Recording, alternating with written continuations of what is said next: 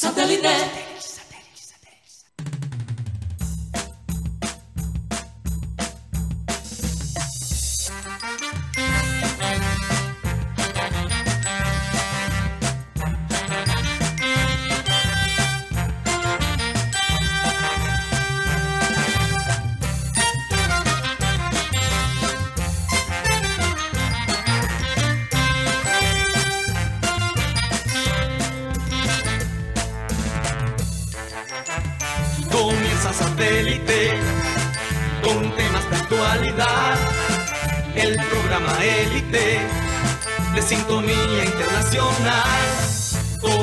Conéctate a satélite, al aire está satélite. ¡Satélite!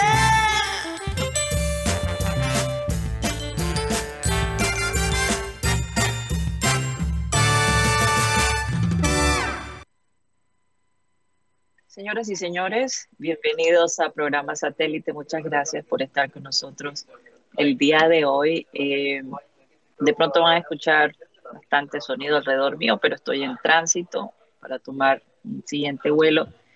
Y estoy aquí en una cabina donde la gente viene a hacer sus llamadas conferencias o a hacer sus, sus, eh, su trabajo en el computador. Entonces, eh, mi alrededor no es nada eh, agradable, es bastante sencillo.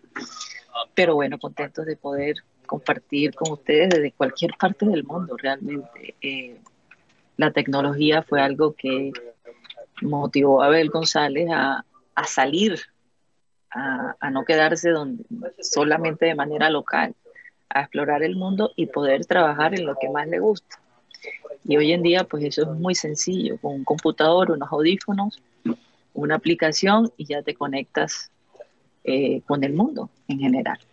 Recordarles, como siempre, que estamos transmitiendo a través de programas satélite en nuestro canal de YouTube. ¿Por donde más, Mateo Gueidos, que está allá en la ciudad de Vancouver?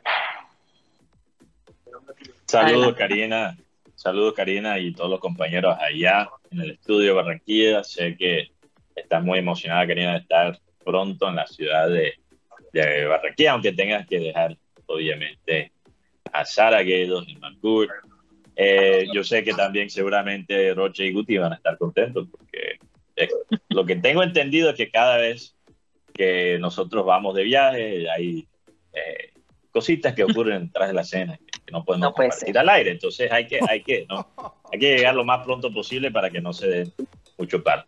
Bueno, les recuerdo que nos pueden escuchar a través de la aplicación de radio, radio digital TuneIn, donde estamos como Radio Caribe Sano y el programa se sube todas las tardes por Spotify. Allí estamos como programa satélite en la misma aplicación donde escuchas tu música, donde armas tus listas de reproducción. Está satélite, está la voz de Guti cantando alabanza. Imagínate, qué milagro la tecnología. Gracias, Mateo. Déjame saludar a toda la gente de producción, Benji Gula, Tox Camargo, Alan Lara, Sara Gueidos, saludo especial para ella. Es fuerte cuando uno se despide de los hijos. Sé que muchos de ustedes habrán pasado por lo mismo. Se siente como que se queda la mitad del corazón de uno en el lugar donde están los hijos. Ahora entiendo tanto a mi padre, Dios mío, cuando le tocaba viajar de un lado a otro para... Sí, fue una de las cosas que motivó a Abel González a, a salir de donde estaba, era eh, el hecho de que sus hijas estaban por todos lados. Entonces él buscó la manera de poder trabajar desde donde sus hijas estuvieran.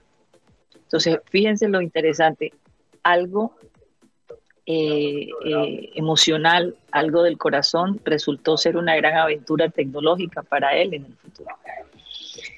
Eh, vamos a saludar a la gente de la mesa, Benjamín Gutiérrez, Juan Carlos Rocha, desde de la ciudad de Vancouver, Mateo Gueidos, y yo me encuentro el día de hoy en Dallas, Texas. Les habla Karina González. Sean todos bienvenidos. Vamos a comenzar nuestro programa, como siempre, con la frase acostumbrada, y esta dice así. Un viaje se vive tres veces. Cuando lo soñamos, cuando lo vivimos y cuando lo recordamos. Si hay algo interesante de, esta vida moderna es el hecho de que hoy en día es mucho más fácil de poder viajar. Hay maneras de ahorrar, hay maneras de... Eh, hay, muchas maneras, e incluso hay esta modalidad de la cual investigué hace, hace unos años atrás, esto de los mochileros, que se van a explorar el mundo y, se llenan de unas historias de vida, la cosa más increíble. No hay nada más agradable que explorar nuevas culturas, que explorar nuevos sitios, porque Abel González siempre decía que te da un enjuague cerebral y hasta cierto punto te ayuda a, apreciar lo que tienes. Cuando sales de, tu entorno y ves otras cosas, ¿lo aprecias o simplemente dices yo qué estaba haciendo? Me quiero vivir, ir a vivir a otra parte. Pero te da la oportunidad de hacer un cambio. Y los cambios son importantes. Uno no se puede quedar siempre en el mismo ciclo. Y hoy pueden decir, bueno, pero es que no hay los medios, no hay esto, lo otro, pero yo estoy haciendo un llamado a la gente joven a que explore el mundo, a que eh, no se limite. Hay muchas maneras, hay muchos medios que hoy en día ustedes no lo saben, en esta semana lo van a saber, les pueden proporcionar una facilidad tremenda de viajar. Así que tenga, ténganlo allí. Eh, es duro para nosotros los padres ver a nuestros hijos eh, explorar, en el mundo, explorar el mundo. Fíjate que en Europa los jóvenes viajan mucho más, solos inclusive. Así se van y, exploran un país, van al otro, claro. Los peligros son diferentes. En nuestro país todavía hay, hay sitios en donde hay que tener mucho cuidado. Pero en todo caso, eh, es importante que, nos pongamos esas metas, que ahorremos un poquito cada día y nos pongamos esa meta de, explorar una cultura nueva, ¿verdad? Y, tener un punto de referencia. Karina, eh, bueno, en, el caso de Europa no solo es la seguridad, pero también la gran infraestructura que tiene Europa y, también el terreno. Hay que, hay que analizar el terreno. Sudamérica como continente tiene eh, un terreno bastante difícil, eh, mientras que Europa es un espacio relativamente reducido, hay muchos países y muchas ciudades grandes, entonces es muy fácil viajar de, de una ciudad a la otra. Y mucha, y mucha historia. Pero fíjate que el viaje, un viaje no tiene que ser un viaje costoso a París. Hay gente en Barranquilla que ha vivido toda su vida en, Barranquilla y no conoce Puerto Montt, o poco conoce Puerto Colombia. Así es. Yo, yo, un gringo, he hablado con barranquilleros y he dicho, no, esa vaina Puerto Mocho, y, y, la gente se queda como, ¿qué? ¿Qué es Puerto Mocho?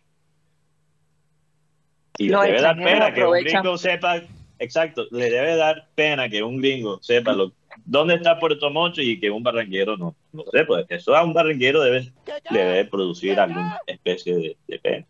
Entonces, eh, un viaje no tiene que ser algo costoso en Cartagena o ir a Ciudad de México, ir a los Estados Unidos, que sabemos que a veces conseguir la visa es difícil para esos viajes. Es ir a Sudamérica. Ir a Puerto Colombia, ir a Santa Marta, ir a La Guajira, o sea, eh, uno puede, uno puede explorar el mundo simplemente conociendo mejor su ambiente. Pero, Pero vivimos en una época donde hay muchos incentivos para quedarse en casa. Y quedarse en casa es bacán. Y uno puede también explorar el mundo quedándose en casa, gracias a la tecnología, pero no nos podemos quedar en la casa. Mateo, pero es que hay un incentivo que sí es un incentivo que no es opcional y es precisamente la falta de, de, de, dinero, ¿no? que muchas veces Así es obviamente es el gran, es el gran problema de, mucha de la gente porque, bien, eh, esto de conseguir trabajo eh, en Colombia no es fácil. Eh, la gente joven se gradúa de la universidad y encontrar un trabajo es supremamente difícil. Las oportunidades no están ahí como las hay en otros países. En todo caso, les dejo esa inquietud. De pronto suena vanidoso, pero el viaje no es vanidad definitivamente te ayuda eh, en tu manera de ser, también activa eh, tu capacidad de sobrevivir ¿verdad? De, vivir el día a día. Eh, ahora que venía de Vancouver a Dallas, el avión se movió tanto, tanto, y lo que, todo lo que uno realmente, pues cuando llegas a tu destino es un milagro, porque muchas cosas pueden ir mal, ¿verdad? Pero sin embargo, tú, ese, ese deseo de ir de un lugar al otro y que, bueno, la tecnología y los aviones cada vez están mucho más seguros, eh, incluso más seguros que manejar un carro en la ciudad de Barranquilla por estos días. Pero Karina, sobre, sobre los viajes vanidosos, interesante porque los viajes sí pueden ser vanidosos. Por ejemplo, eh, eh, depende de la mentalidad que uno tiene en, el viaje, sea un, un, viaje corto o sea un viaje largo, un viaje barato o un viaje costoso. Si no tienes la mentalidad correcta, no vas a aprovechar el, viaje. Hay personas que, por ejemplo, van a Dubái y regresan y no te pueden decir una cosa interesante sobre la cultura musulmana. Lo único que tienen de, de, artefactos para comprobar que fueron de es una foto de una tanga. Uy. Y, y, si, y si tú vas a pagar toda esa plata para ir a Dubái y lo único que vas a retener o, puedes presentarle al mundo y la gente en tu familia, en tu comunidad, en una foto, en una tanga, yo creo que esa plata se perdió. Em, Oye, y, podemos poner podemos poner como ejemplo los jugadores que han viajado a Europa, que han convivido, que han visto otras culturas cuando llegan a la ciudad, todo lo que aportan, nunca van a ser igual. Nunca van a ser igual y por el contrario uno termina apreciando más lo que tiene cuando tú sales y exploras otros mundos. Porque al fin y al cabo serás un emigrante normal, ¿verdad? Serás una persona eh, que siempre de alguna manera te van a ver diferente de donde vas. Pero cuando llegas a tu tierra, es tu tierra. Y ahí nadie te puede decir nada. ¿Verdad? Entonces te sientes cómodo. Eh, eh, los cambios son importantes y, y, yo la verdad estoy conectando con, el deporte todavía con mucha expectativa de ver si estos nuevos cambios que se están haciendo en nuestro equipo junior eh, van a dar ese nuevo, nos van a poner a soñar, nos van a poner a, vivir, nos van a poder eh, a crear nuevos recuerdos de unos recuerdos que realmente no son nada buenos por, los últimos cuatro años. Entonces, eh, Benjamín Gutiérrez, cuéntame, Juan Carlos Rocha, ¿cómo están las cosas allá? Pues acá todo está bien, se está a la expectativa de que los jugadores que ya llegaron firmen y sean anunciados. Por lo menos ayer llegó Víctor Moreno en horas de la tarde. El jugador viene con una viene con un reto de, llegar a un equipo grande, un equipo enorme, así fue la frase que dijo el hombre Víctor Moreno, que, que habló con el técnico Hernán Darío Gómez desde antes de los cuadrangulares. Esa información está en exámenes médicos, ¿verdad, Juan Carlos? Sí ahora mismo está en exámenes médicos y se espera que entre hoy y mañana firmen contratos los jugadores que están aquí en Barranquilla, porque todos están aquí en Barranquilla, los, cinco fichajes. Sí, eh, no sé si de pronto vamos con la presentación del libro de Rochete, porque tengo unos, datos con relación a, los, fichajes del Junior de Barranquilla. A ver, Benji Bula, por favor. Suéltala, Benji. Y le dije a Alan. A partir de este momento comienza el libro de Rochete. Rocha, grande Rocha. Ayer, después de ese tremendo aguacero en la ciudad de Barranquilla, en Soledad, pasando los arroyos, eh, pudo llegar Víctor Moreno. Eh, Víctor Moreno que viene por tres años. Eh, viene en intercambio por el señor Brian León. Creo que es una de las últimas incorporaciones que ha hecho Junior en, el tema de la compra. Eh, Víctor Moreno, no, sé si Benji tiene el, video. Yo ayer estuve hablando con él. Sí.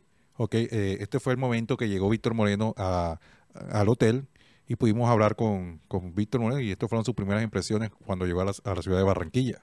¿Cómo tomas este reto para llegar a Junior? esto es muy lindo, venir aquí a este gran equipo y bueno, trabajar para, para lograr los objetivos con todo el grupo. ¿Has tenido la oportunidad de hablar con algún miembro de la plantilla?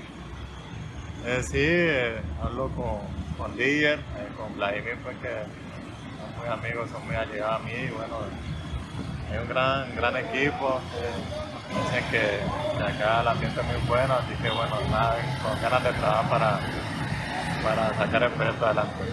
Eh, ¿Cómo es tu tipo de vinculación con el Junior? ¿Por cuánto tiempo? No le dije de firmar por, por tres años si, si todo sale bien. Víctor, Víctor, un mensaje para la afición. No, nada, que, que nos acompañe y bueno, esperemos tener la alegría en diciembre. Eh, aparte de Víctor Moreno, ya está aquí en la ciudad de Barranquilla, está practicando eh, Gonzalo Lencina. Eh, y los jugadores, Emanuel Olivera y Santiago Mérez, ya pasaron los exámenes médicos. Por tema de documentación, eh, un tema de trámite de, los documentos no han firmado, no, no han sido presentados, pero la idea es presentarlos el próximo jueves. El jueves, sí, el jueves, el próximo jueves, y para, para los medios, eso es lo que tienen pensado hasta el momento, eh, presentarlos y para un eh, para la prensa también para que esté la oportunidad de los diferentes miembros de la prensa eh, eh, en una conferencia y por supuesto estuviese presente los cinco jugadores, es decir, Víctor Moreno, Gonzalo Lencina, Emanuel Olivera, Santiago Mere y Pablo Rojas, que ya eh, es la primera incorporación del Junior de Barranquilla que está practicando. Esto, además, pregunté, ayer me encontré con Helmut Wenning. Helmut Wenning es eh, dueño o socio del Real Cartagena. eh, y le pregunté, Helmut, eh, ¿cómo estás? Me dijo, muy bien. sí, porque hay que ser educado, hay que saludar a la gente. Uh, Guti. Muy bien. Sí, Muy bien. eh, le pregunté por el tema de enamorado. Me dijo, ese tema está, en- está quieto. Eh, hace rato no hablo con la gente de Junior. Y lo de enamorado para- sería más para el lado de México o de la MLS. Eso fue lo que me comentó ayer Helmut Wenning. Y la idea de, de los directivos del, Real Cartagena es que el equipo sea protagonista en el, próximo semestre para poder pelear título en el torneo de la B, para poder ascender.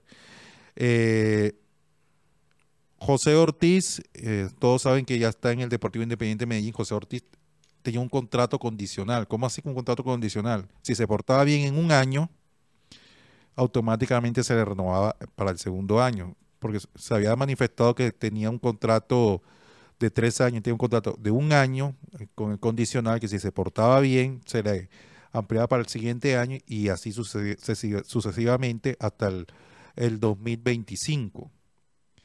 Eh, por eso fue fácil la desvinculación de José Ortiz. El tema de Fabián Ángel. Fabián Ángel, el, el volante que está en- en Barranquilla, él no está para jugar todavía. Me dicen que eh, si llega, sería cuando Junior clasifique para el próximo campeonato para la fecha de los cuadrangulares. Pero, pero Rocha, no, no está para jugar porque sigue padeciendo de la misma lesión Sí, o si se sigue recuperando de la misma eh, lesión o porque le falta es que él, ritmo y condición física. él, él- él está operado y, y no, le falta el ritmo y condición física, se tiene que poner a tono y, y poco a poco eso demora tiempo, claro. Sí, sí, y entonces me dijeron que probablemente estaría eh, para cuando Junior, si llega a clasificar, para los octogonales.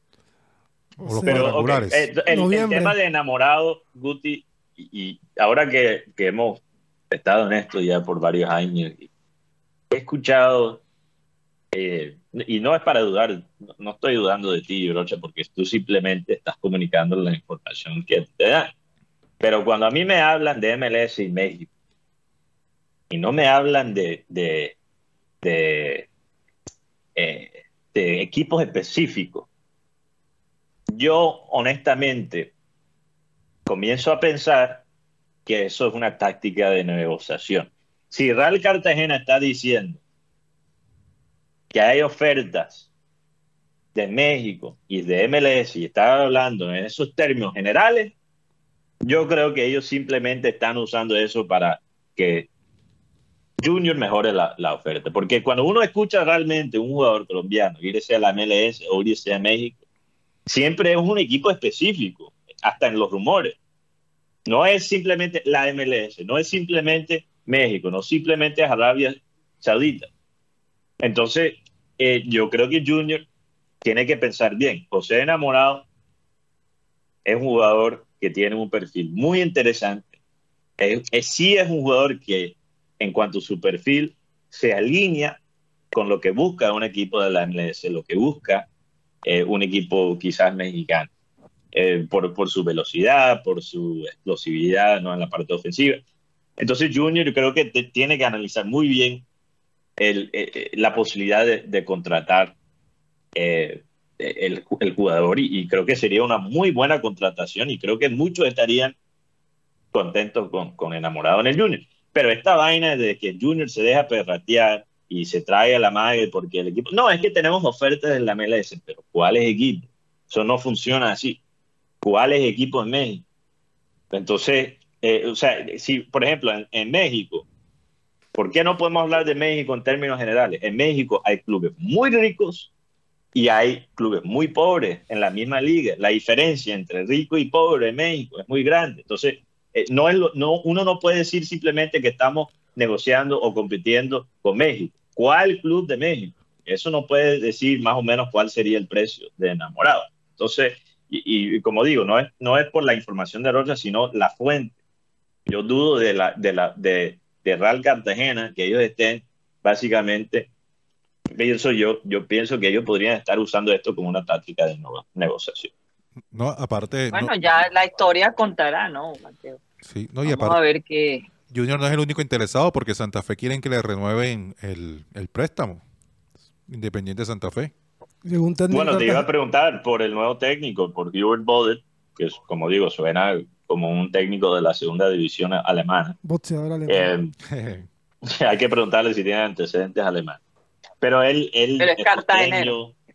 Sí, cartagenero. exacto. Hay, hay feeling quizás ahí. No sé si le interesa enamorado. Quizás la competencia de Junior no es México y, y MLS es Santa Fe. Oye, qué particular que los técnicos de los equipos de capitalinos son, son costeños. Ahí el éxito de Gamero. Sí, porque Uber Boder es el nuevo técnico del equipo santafereño. Y el señor y el señor Gamero, técnico de Millonarios. Tanto que hablan de nosotros y mira, ¿ves? El, el hecho es que eh, en Junior eh, están enguesados con un jugador que es Omar Albo- Albornoz, que no le han podido conseguir equipo. Mejor dicho, me dijeron, me dijeron eh, esta no lo quiere ni la mamá, la mamá hasta lo, lo volvió. Uy, Pues, Oh, Dios. no, El único, el único equipo que lo quiso fue el Junior. Curiosamente. no, pero Ni Tolima lo quería. él fue traído por petición de Arturo Reyes, cuando era técnico del equipo barranquillero. Lo cierto es que eh, ayer, sí, ¿Qué? ayer- a- a- fue ayer que eh, estaban haciendo práctica en el Romerio, eh, fue antier, hizo gol en el equipo alterno.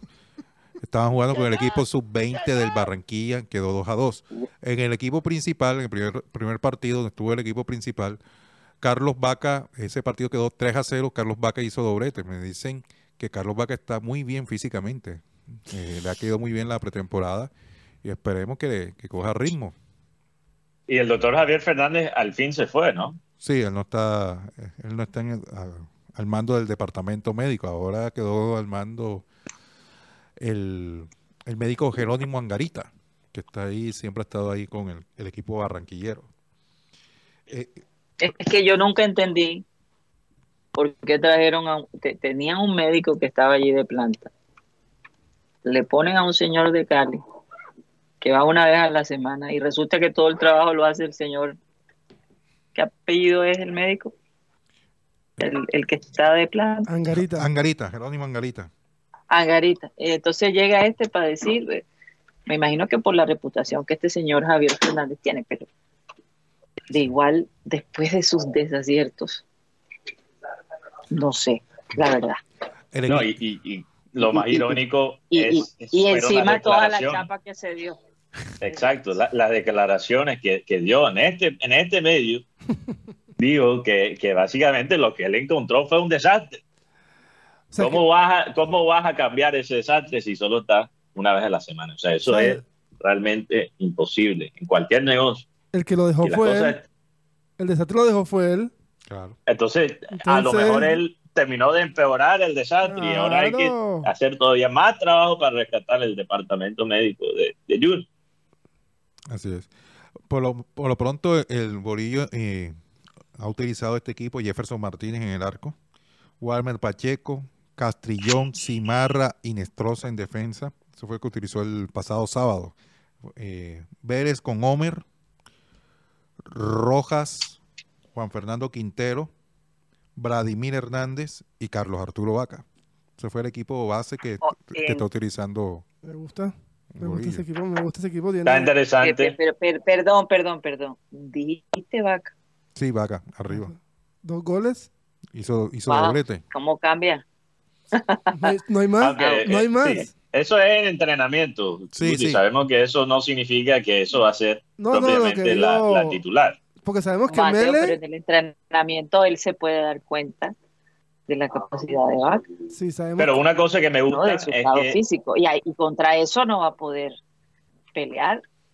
una cosa que me gusta, Karina, es que Inestrosa esté de lateral. Y si se va a quedar Inestrosa, espero que su función principal no sea como extremo, porque lo he dicho por muchos años, Inestrosa, ya con la edad que tiene y, y con, por la manera que se juega el fútbol hoy en día, ya no es realmente un extremo. Para mí ya es un lateral ofensivo. Eh, igual a, a- no, guardando las proporciones, igual a cuadrado. Que bueno, eso también es otro humo que mucha gente está comprando y podemos hablar de eso porque Juventus eh, Rescindió. decidió no renovar, sí, rescindió el contrato de cuadrado y quedó como gente libre porque Juventus solo le ofreció el 60% de, de su sueldo actual. Pero el tema con Inestrosa, si se va a quedar Inestrosa, que sea lateral. Los mejores partidos que ha jugado Inestrosa con la camisa del Junior, analicen bien, han sido desde esa posición, no como extremo. No como extremo. Nunca se me va a olvidar el partidazo que se jaló Inestrosa contra Independiente del Valle. ¿Eso fue Guti en Libertadores o fue Sudamericana? Creo que fue Libertadores. Libertadores. Oye, parecía, no sé, Cafú, Cafú. Cafú re- recargado. Roberto Carlos. Sí, ese, ese partido fue donde Junior tuvo la presión más alta. Tres goles de Don Carmelo Valencia y un gol del señor Inestrosa, porque no, no, se, nos, no se nos puede olvidar. Oye, Rocha, pero va a entrar un billete a Junior, Rocha. Sí, porque Ah, hay que hablar de Willy Dita, claro. Willardita se dio el negocio del equipo Cruz Azul comprando a Willardita por 4 millones de dólares. Uy, Y Junior eh, tiene un 20%, ¿Cuánto, ¿Cuánto le entra al Junior? Uf, bueno. 800 mil. ujú. 800 mil dólares. sí, sí, sí. O sea, algo- algo- 3.600 millones de pesos. Sí, señor. Mal contados. Mal contados ahí, 3.600 millones de pesos. Un jugador que de aquí se fue rechiflado, se fue, como dice aquí, echado por la hinchada, porque la hinchada prefería un cono que a Willardita, porque lo- varias veces lo leí. Y Willer en Argentina encontró su lugar. Y creo que va- me parece que ir a México, tener compañeros colombianos como Diver Cambindo, como Kevin Castaño y, como- y, a- y hacer una legión de, coste- de, de colombianos ahí, le va a ayudar mucho y le va a dar la oportunidad de que la selección lo vea también. Pero había un inconveniente, Mateo. Eh, los argentinos estaban pesados. Eh, ¿en qué Sí, sí, sí. No querían venderlo, la verdad. Él es figura. Sí, sí, no lo De vaina, de, de vaina no cambian el, el nombre del estadio de, de Newell's de, de Mar- Marcelo Bielsa a porque están locos por Dita allá. Sí, es verdad. Querían 10 millones por él, algo así. Sí, que la primera oferta fueron 2.5 y ellos se dijeron, no, no, señor, esto no. Y bueno, llegaron a 4 y bueno, también el jugador puso presión para que lo vendieran.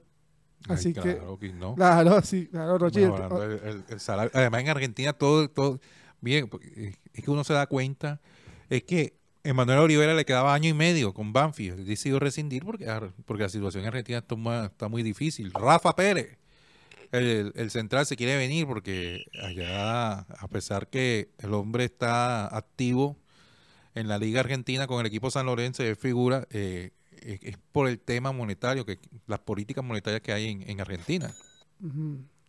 Oye, Karina, yo quería Oye, aprovechar. ¿quién iba a creer, Sí, Mateo, ¿quién iba a creer que los argentinos fans de un jugador de fútbol colombiano?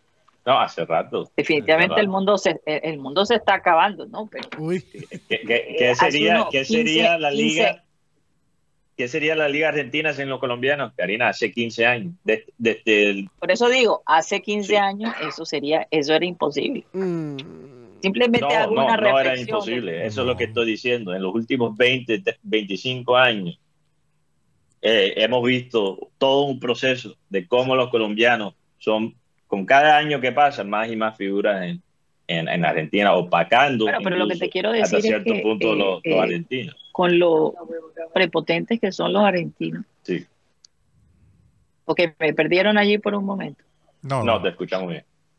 Ah, ok. Con lo prepotente que son los argentinos y cómo se expresan de los colombianos. Eh, a, mí, a mí todavía, hasta el día de hoy, eso me sorprende. La verdad. Eh, pero mira, fíjate. porque Argentina necesita Argentina necesita reinventarse en su fútbol. Ya no hay jugadores como Messi, Mateo. Yo, yo creo que la parte en que se, se, tiene que reinventar es, la, el desarrollo del talento joven. Realmente, si uno analiza el, talento joven argentino, eh, ya no se desarrolla en su propio país. En gran parte por, por eh, no, la crisis económica. Esto, esto no es nuevo, lo hemos visto con Argentina antes, en los años 90 también, eh, como, precisamente como el caso de Messi, muchos jugadores por la crisis económica de ese momento tuvieron que huir de Argentina y formarse en, en, los clubes de Europa. Pero yo no, veo, yo no veo tanto recambio en el futuro de Argentina si ellos no pueden realmente rescatar eh, esa, esa actitud, esa filosofía de darle la oportunidad al, jugador joven en Argentina. La, la, liga argentina se está volviendo más como la liga, por ejemplo, colombiana, que es el técnico dura dos o tres meses, eh, siempre pensando en el presente, pensando muy poco eh, a largo plazo. Y es por el desespero, es por el desespero que se está sintiendo por la situación económica. Pero fíjate, Karina, que en, en, en países que sufren de problemas de racismo hay ídolos de fútbol negros y eh, yo, yo creo que el fútbol hasta cierto punto puede ser una manera de humanizar eh, los extranjeros para ciertos países, pero no es, no es suficiente. No es suficiente para, eh, para realmente hacer un cambio completo. Yo creo que hay, hay seguramente hay, hay argentinos que tienen de, de ídolos, jugadores como Teo en el River, ¿no? Santos Correa, Quintero también en el River, pero quizás todavía se pueden expresar de una forma despectiva de, de, los colombianos. Casos se han visto, pero ojalá, ojalá, no, el fútbol puede seguir siendo un enlace. Pero Karina, yo quería aprovechar a Rocha y a Guti porque escuché un cuento, eh, escuché un cuento de un periodista latinoamericano contando sobre su experiencia viendo Messi en persona en, en la final, creo que fue Copa América 2015, cuando Argentina pierde contra Chile en esa tanda de, de penales. Y él dice que ver a Messi en persona, y él no es una persona que se intimida o se queda como un niño chiquito, normalmente cuando ve a los futbolistas, pero cuando vio a Messi, dijo, la, la aura, la, la energía de, de, Messi casi fue algo espiritual, como si estuviera en la presencia de una persona eh, diferente, distinto, casi sobrenatural. Lo único, lo único, lo único que lo hizo, o sea, en ese momento, lucir como un humano terrenal fue perder la final fue perder la final. Pero es interesante porque obviamente es una, una, un ejemplo bastante exagerado, ¿no? Pero yo creo que, yo creo que los futbolistas, cuando están en su mejor momento, pueden transmitir cierta aura, cierta, ciertas energías positivas. Y aprovechando que tenemos Guti y Rocha que tienen entre ellos décadas de, de experiencia y han visto muchos jugadores llegar al Junior. Eh, yo, yo me pongo a pensar, Rocha, cuando tú dijiste sobre Berrillo y Brian León, esos jugadores no van a tener éxito. ¿eh? Eh, Tú lo dijiste, eh, o sea, fuera de, de fuera de micrófono y fuera de cámara, tú me lo mencionaste. Esos jugadores llegaron muy tímidos, muy tímidos, no la manera que se están expresando, no creo que le va a ir muy bien.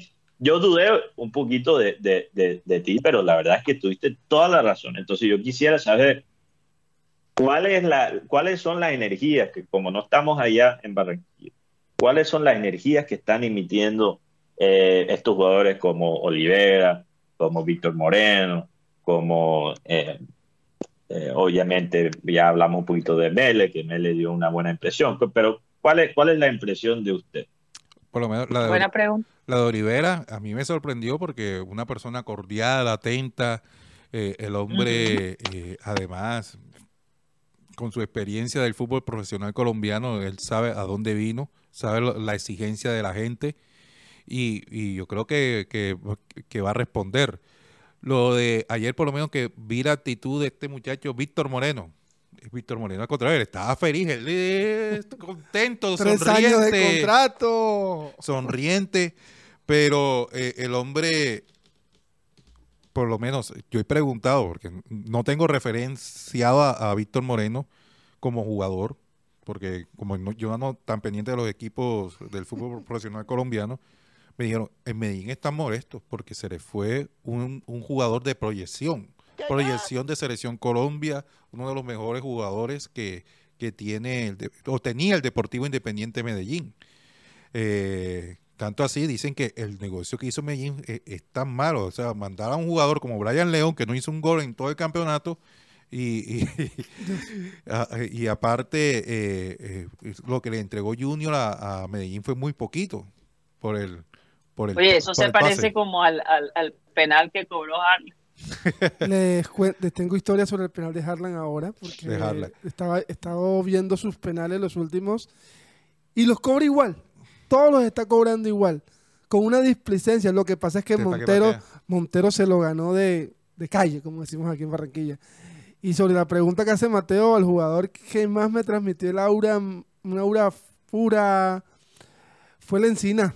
Yo creo que la encina se le vio que sabe para dónde viene. Él sabe que es su oportunidad de llegar a un equipo grande de Colombia, porque vino a Bucaramanga, como decimos aquí, con perfil bien bajo, pero, pero aquí la rompió y ahora viene Junior y sabe la responsabilidad. En el caso de Mele, me pareció un chico de dicharachero, un chico de que viene a, sabe a qué viene, conoce sus condiciones. En el caso de Olivera, no sé, creo que tenía un Pero concepto. perdón, perdón, Ben- Benjamín, ¿qué quiere decir dicharachero? O sea, ba- que bacán, mucho, bacán, buen- muy- bacán, buena gente, esa persona con la Ah, cual puedes compartir. buena vibra. buena vibra. Con el caso de Olivera tenía, tenía un concepto diferente, tenía un concepto un man, un jugador mal, mal, mal encarado. Tenía un jugador muy serio, pero la- por lo que pude ver es una persona amable, cordial. Caso de Pablo Rojas sí, ya lo, ya lo teníamos más o menos referenciado y ya está, ya estaba en Barranquilla. ¿Y el otro quién fue, Víctor Vi- Víctor Moreno. Es que Víctor, me- Víctor Moreno eh, eh, llamó, llamó a Vladimir, a, a Didier Moreno, como él lo manifestó en la entrevista. Eh, y- y- Me y- pa- me y pa- es importante que de pronto los mismos jugadores que estén allá adentro y conocen a, a los que vienen, le digan cómo es el tema acá. Sí, eh, me pareció bastante... Sabía que ven- sabe de dónde viene, el hombre dice, estoy en la casa de la Selección Colombia, es, pro- es proyección Selección Colombia, entonces todo eso, además el Bolillo Gómez ya habló con ellos, entonces No, ya hay cierto... Además, nos van a pagar, nos van a pagar todos los meses. no, Aquí y aparte, eh, ellos ri- ellos no aplazan las nomi, eh, eh, No, los pagos. no, no, Aquí la platica es puntual, te entra en el banco. O sea, es, es un- por Y- favor, Y, veamos lo que y- le y los números acá. que llegan, los números. Karina, porque hay DIM, yo no he escuchado tantos escándalos con los pagos en DIM, pero es el número que te entra cuando llega la, la quincena en Junior, eso te pone contento. No, y además Mateo y Karina, tener a Juan Fernando Quintero, eso también eh, estimula, entusiasma. Tú llegar, uy, ¿cómo? Juan Fernando Quintero, un jugador de trayectoria, jugador que tiene historia, que es ídolo en el sur del continente, referente de River Plate, que gracias a él ganaron una Copa Continental, Sí, que llega un jugador de proyección que, de proyección en el tema de las selecciones, que es el caso de Santiago Mérez, eso también ayuda bastante, y más la, lo que significa eh, la ciudad de Barranquilla, porque eh, Barranquilla es una ventaja, por eso es que se queda Juan Fernando Quintero en Junior.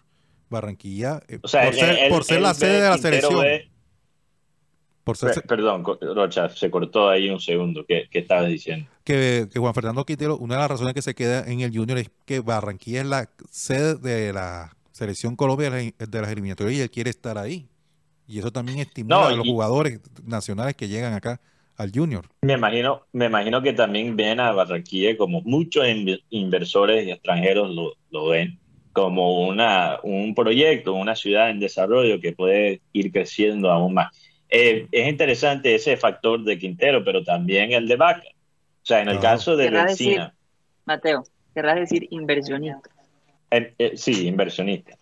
Eh, interesante el caso de Lencina. Guti dice que, que él se ve muy emocionado, pero es que si uno analiza esta trayectoria de, de Lencina, o sea, en 2022 él estaba jugando para Atlético de Rafaela, Sí. un club, un club en la segunda división de- del fútbol argentino eh, que tiene un apodo, La Crema. La crema Estaba en la, crema. en la crema Estaba en de la la crema. segunda división. Sí, pasó un Eh, leopardo y ahora está en un tiburón. Y ahora, eh, entonces, imagínate, de ir en solo un año de la segunda división de Argentina, en un pueblo provincial de Santa Fe en Argentina, a Barranquilla, al Junior, donde vas a competir por el puesto de titular con Carlos Vaca, yo también estaría eh, efusivo, también estaría muy contento de, de un cambio tan drástico. Debe ser para Lencina algo muy, muy loco, No, un cambio tan drástico. No me lo puedo imaginar. no y además Y tener, ahí es donde tener los sí, compañeros que a, 25 años a Juan tiene Fernando. Quintero y a Santiago Mérez, o sea, también eso. llega, o sea, después, después de un año de estar jugando en 2022 en un equipo provincial de la segunda división ar- argentina, de tener Quintero, como dice Rocha, que es ídolo en Argentina por lo que ha hecho con River, y Carlos Vaca, que es jugador que, ha- que tiene mucha trayectoria por lo que ha hecho en Europa, es una gran cosa. Ahora, allí es donde el club tiene que tener mucho cuidado. ¿Cómo va a integrar a estos jugadores? Que no se quedan ¿no? En, en lo loco, que es eso, porque eh, eh, hemos hablado mucho, Karina, en estos años, eh, de, de por qué los, los jugadores a veces funcionan o no funcionan en, en el junior y después funcionan fuera del Y yo creo que sería muy mediocre simplemente repetir siempre la, frase de Converti, porque Converti dijo, obviamente, todos lo sabemos ya, que en la camisa de Junior pesa más que la de Millonarios, por ejemplo, Hmm. que la de Junior pesa bastante, pero seríamos muy mediocres simplemente quedarnos con esa explicación. Yo creo que si solo nos quedamos con lo que dice Converti, que pienso que es verdad, sí pienso que es un factor, que, el- que la camisa de Junior pesa bastante, pero eso es como darle la excusa a la directiva y al manejo del club para que no mejoren en cómo integran y cómo manejan los jugadores. Mira, en el béisbol son tan estratégicos con las partes intangibles que hasta escogen muy bien cuál va a ser el puesto en el camerino de cada jugador. ¿Quién va a tener de compañero? ¿Cómo va a incidir los que tiene a su derecha y a su izquierda del camerino, donde tiene su locker, donde tiene su cosa, en su rutina diaria? Son tan meticulosos en el béisbol y en Europa con el fútbol también. Entonces el junior, si el junior es una camisa que pesa, el, tec- el grupo técnico, pero también desde la directiva, tiene que pensar cómo vamos a integrar los jugadores a este ambiente, que puede ser un ambiente pesado. Y no siempre veo un plan coherente para eso. Entonces hay, hay que también analizar esa parte. Y por otro lado, por otro lado, yo también, incluso cuando entrevistamos a uno de los veedores costeños que consigue los jugadores para el, para el Deportivo Cali, si no estoy mal, recuerden el nombre del profesor. Agustín Gaglizábalo. Garizábalo. Él, él decía, lo que pasa es que en el junior son muy permisivos. allá la cuestión de la disciplina es, sí, se tiene disciplina, pero a veces son, eh, ¿cómo se dice? Sí, la, podríamos usar la palabra permisivo, mientras que si eso pasa en Cali, en otro, en otro equipo, si hay mal comportamiento desde un principio, ponen la sentencia. Y en, el junior tiene fama de ser un poquito más suave en ese. No sé, dime tu Rocha. No, lo que pasa también, Karina, yo estaba preguntando precisamente eso, el tema de la disciplina. ¿Cómo van a hacer con este semestre? Porque ya es lo que sucedió el semestre anterior con el caso del chino Sandoval y, los cuatro jugadores que al final eh, salieron dos. Sí, salieron dos. Eh, salió Ortiz, salió el jugador Haider. Sí, salieron, salieron dos con y tres con el chino. Y tres con el chino, sí, salieron tres y se quedó finalmente Weber Pacheco. Y Alborno. El, el hecho es que pregunté cómo vas a manejar el tema de las multas. Es que las multas, es que la ley laboral es, rige para todos, para el vigilante, para el comerciante, para el industrial y para el futbolista. Aquí no hay una ley que sea estipulada para, para, ciertos rangos. No, aquí la ley laboral es para todos. Entonces, para colocarle una multa, por decir Gutipedio llega tarde todos los días, hay que ponerle una multa. Entonces, la multa que está permitida, eh, según la ley laboral, lo que me explicaron, es del 5% de su salario. Y lo que está estipulado, para nadie es un secreto, que en los contratos laborales de los futbolistas se manejan dos tipos de contratos, que uno es el, en la parte salarial y el otro el tema de publicidad. Y el que aplica es la parte salarial, que generalmente es algo mínimo, por decirlo así, es algo mínimo, no es, no es, no es el, el jugoso, sino el jugoso está en la parte del, de, mercadeo de publicidad que, que manejan por, por, por, el otro lado para completar la cifra que eh, cual llegaron al acuerdo, que, que se iba a eh, ganar finalmente, no aplica. Entonces, ¿qué toca? En los contratos colocar unas cláusulas de multas de las multas de tema de comportamiento, que es lo que están aplicando, que tienen que ser altas para que el jugador no le den ganas de, de, de, incumplir con el tema de la indisciplina establecida. Te ganas 30 millones de pesos, ponen una multa de y yo me imagino, 5%. Por eso. Y yo me imagino que también hay incentivos, ¿no? En estos contratos. De acuerdo al, al, al, al rendimiento del jugador. Sí, por objetivo, que tales números de números, eh, números eh, partidos jugados, eh, pases de gol, partidos, goles convertidos, inclusive ahí también minutos o, veces convocados a, un partido. Penaltis tapados a los mm. arqueros, porque por ejemplo Santiago Mele tiene en su... Por ahí, por ahí yo me enteré que en la tabla de premios ah, anteriormente, pues no sé cómo va a ser ahora, se manejaba era números, número de minutos jugados. Ah, ok. Viera ganaba siempre No, yo, no he dicho nombre, o sea, yo solamente digo cómo era el tema. Número de minutos jugados. O sea, alguien que piensa mal, como alguien que piensa mal, podría pensar que algunos jugadores, sin decir nombres, no soltaban el puesto nunca y querían jugar hasta infiltrados porque había un incentivo económico. Uno podría decir algo semejante, ¿verdad, Roche? No, eso estaba manejado así en la tabla de premios. Oye, pero eso, eso, ni siquiera... ¿Cómo dicen? ¿Qué pasó? La tabla de, premios está hace rato, o es nuevo. No, estaba hace rato. O sea, probablemente eso fue hoy. Oye, Rocha, Rocha, una pregunta, bueno. Es que a veces yo, yo siento, yo siento que hay más incentivos que, que castigo por falta de, rendimiento. Eso es lo que pasa. Ahora, ahora, ahora, lo que podría Felicitan, un jugador. Perdón, Mateo, perdón, Mateo. Felicitan demasiado temprano al jugador y no dejan que el jugador higiera ¿no? el proceso, entonces se, se, se, le sube el ego y cree que es lo máximo y entonces viene la caída. E, es un ciclo que siempre vemos. Y lo otro, eh, y no quiero entrar así como extender ese, ese tema, pero al fin el chino viene o no viene no viene. No viene, es que, es que, se cae de peso. O sea, ¿de dónde queda la autoridad del bolillo, del técnico? ¿Dónde queda la autoridad del club? ¿Dónde queda la imagen del club? No está entonces ese tema que vamos a limpiar que la imagen institucional. Pero se cae eso por su propio peso. Es, es- es algo ilógico que se le estaba ocurriendo a, a algunos de los directivos que vamos a hacer una campaña de segundas oportunidades. No, señor. sí que Eh, inclusive, Bueno, Rocha, cuando estás aislado en una, no sé, en una cabina en la mitad de la nada, quizás se te pueden pasar muchas cosas locas por la cabeza. Pero, Sí, pero, fíjate, regresando lo, lo de la tabla de premios, yo no estoy diciendo que esto ocurre, ojo, no estoy diciendo que esto ocurre en Junior.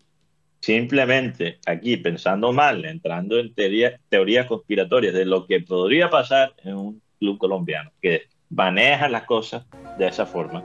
¿No será que algunos jugadores dicen, joda, profe, ponme todos los, por- los partidos y yo te doy una cuota de un porcentaje, una barba de, de la tabla de premios? ¿No será eso algo que podría pasar? todo- yo- yo- Yo Cuando no nos sé, ponemos a, yo a no sé. analizar los inmovibles a veces que se ven en el Junior, ¿no será que el, el jugador le está diciendo, joda, profe, aquí te doy el 25%, pero garantízame el puesto? Hmm. casos se han visto, ¿no? Oye, es que el Casos se han rebusque, el, el rebusque se, se encuentra hasta en personas que ganan un sueldazo como algunos jugadores. Pero tan es así, Mateo, que por estos días he leído una noticia que de verdad me, me, me, me, impresiona y es las cantidades de casas en la ciudad de Barranquilla de estrato 5 y 6 que están robando energía. Ay, con, ese, con esa luz, con ese precio. O sea, hay mansiones robando energía. No. Digo, si no tienen plata, porque de pronto a veces hay momentos en que una persona puede tener buenos ingresos, puede, pero se queda ilíquido, venda la casa y deje de vivir de la apariencia. no, Ah, no. hay personas O que que son- arrienda cuartos, arriende, arriende los cuartos.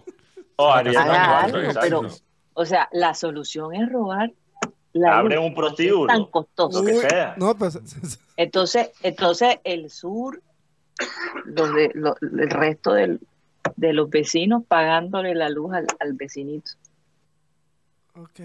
No, no, una cosa que de verdad. eh, pero bueno, hay- yo no sé si sacaron el listado de las personas que están robando luz. Eso lo hicieron, lo hicieron público. No, no. No lo han boleteado, no, nada, no. Bueno, ah, mostraron en un artículo de un medio local, mostraron la foto de una de, de, de- de las casas que se está robando la luz. Aire dice que hay más de 400 casos pendientes ¿no? sobre, sobre robo de- 600. Sí, bueno, bueno, el último número que vi fue más de 400. Entonces, Esta mañana eso ha aumentado. 600. Se están imagínate, ha pillando. aumentado.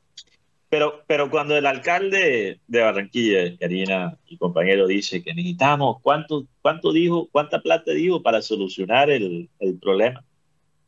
Dio una cifra, algo eh, astronómico, ¿no? No recuerdo ahora la cifra. Fueron, no la eh, quiero eh, tirar mal. fueron billones, si no estoy Sí, mal. él- dijo algo, algo loco, que eso es lo que se necesita para arre- arreglar el problema de la energía en la costa. Pero ustedes confían en aire, en su manejo de esos fondos si llega. Porque nosotros, no. supuestamente, so- nosotros, los consumidores de la energía, estamos pagando en todos los meses nuestros recibos, supuestamente no ciertos arreglos y ciertas y, y el mantenimiento de, de- de las redes y, y todo eso. Y se ha, se ha visto una mejoría. Aire cuando llegó dijo que ellos mismos iban a invertir su plata, capital, en actualizar todo. Y ahora necesitamos una cifra gigantesca para arreglar el problema. Entonces, ¿qué carajo estamos pagando nosotros en el recibo? Entonces, yo, Mateo. yo, yo no, yo no dudo del interés del alcalde de solucionar el problema, pero yo no confío en aire de, en manejar esos fondos. O sea, puede llegar esa plata y le llega una inyección en la empresa y después ¿qué? Quedamos con el mismo sistema. Eso es lo que, esa es mi preocupación. Yo no confío. Oye, yo eh, no conf- aire llegó, aire llegó para cambiar el aire, sí, la imagen Hmm. de la electrificadora anterior. pero mantuvo los mismos personajes. ¿Y qué, y qué, y qué ha hecho? Cambiaron de nombre. Peor Dios mío. Nada Mantuvo- más cambiaron de nombre. Claro. ¿Cómo O sea, dice la canción? Guatemala pa' Guata peor. Solo promesa. La cura. Ah, bueno, esa también, solo promesa. Pero la cura es peor Oigan. que la Que la enfermedad. El Oigan. Eh, Claro. vámonos a un corte comercial que se nos ha olvidado y cuando regresemos les voy a contar eh, este estudio, sobre este estudio acerca de los mosquitos. Si es verdad que a los mosquitos les gusta picar más a unas personas que a otras. ¿Cómo les parece? Vamos a un corte comercial y ya regresamos.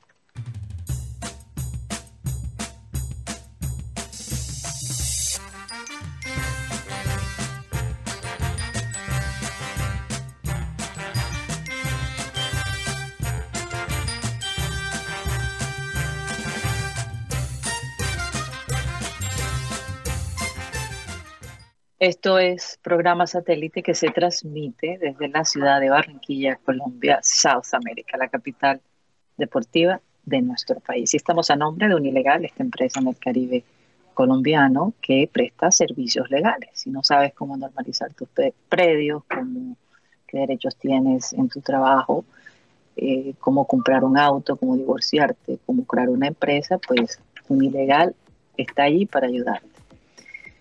Eh, puedes comunicarte con ellos al 324-599-8125. 324-599. Dios mío, se me olvidó el teléfono de un ilegal. 324-599 8125.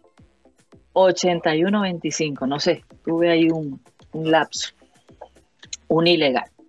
Bueno, eh, Rocha, rápidamente vamos a, a saludar a la gente que ha estado ahí activa y que ha sido tan paciente, de verdad, tan paciente de aceptarnos, no estar localmente, remotamente, pero porque es que ya Satélite acostumbró a sus oyentes a que nosotros estuviéramos donde fuera. Así es. ¿verdad? Eh, eh, eh, la- la- y, y les digo, Abel González pasaba unas que ustedes no se le imaginan. Si nosotros hubiéramos pensado antes y hubiéramos filmado todo lo que se vivía antes de él hacer el programa, el estrés de la familia completa, ustedes no tienen la menor idea. Y, Y, y la si- gente de si- producción es testigo de eso. Y si Karina se queja de, de a veces, eh, no sé, mis complicaciones y mi genio, Abel González cuando hacía el programa remotamente era capaz de, de, ¿no? de tener unas explosio- explosiones con, con el que fuera, ¿no? Si, si comete un error. Entonces, no te puedes quejar mucho, Karina. No te puedes quejar mucho. Yo creo que soy... Yo no me he quejado, Mateo. Yo no sé de qué está hablando. Pero bueno, me están copiando. Se me Perfecto. cortó por un momento la, la señal. Ok, adelante Juan Carlos Rocha con toda la gente que ha estado ahí activa en el chat el día de hoy. Saludos para Milton Zambrano, Magnay Díaz de Solepia, Fernando Huelva, de los Ciberoriente número 7, ahí reportando sintonía. También Said Zabaleta, saludos Rocha, de parte de tu amigo Said Zabaleta, amigo cibernauta. Alfonso Antonio Coronel Ferrer también, saludos desde Corta Hermosa, que está soleada. Sí, hace tremendo sol, sol de agua. Henry David Torregrosa, Cervera, también saludos muchachos, un abrazo afectivo para todos ustedes. Julio Rodríguez desde Puerto Rico, desde la isla del Encanto. Bolbolín, buenas tardes a todo el panel. Juan Carlos Gómez Quinto, saludos desde Bogotá con frío, pero con tremendo sol a esta hora. Uy, me imagino. Ese sol que pica allá en Bogotá, con ese frío. David Pérez, saludos desde el barrio, reportando desde el barrio Hipódromo de Soledad. Felicitaciones por seguir el legado de ese grande Abel González. Fel- Felicitaciones. Víctor Roa, Mau Jansen, Iván José Padilla, saludos a todo el combo. Kevin Monroy Contreras, también de- desde Bogotá. Dice que aquí estamos firmes como los músicos del Titanic en el patio del CIT. ¿Qué patio es ese? Juan Carlos Gómez Quinto, Ja- Javier José Mejía Rivera, desde Cartagena. Me dio, me dio ganas de irme para la playa. Oscar Pájaro, también saludos desde su sitio de trabajo. Un abrazo fuerte. Jorge Oliveros desde Sabana Larga. Leonardo Stern, ahí el hombre ahí. José Machacón también, saludos para él.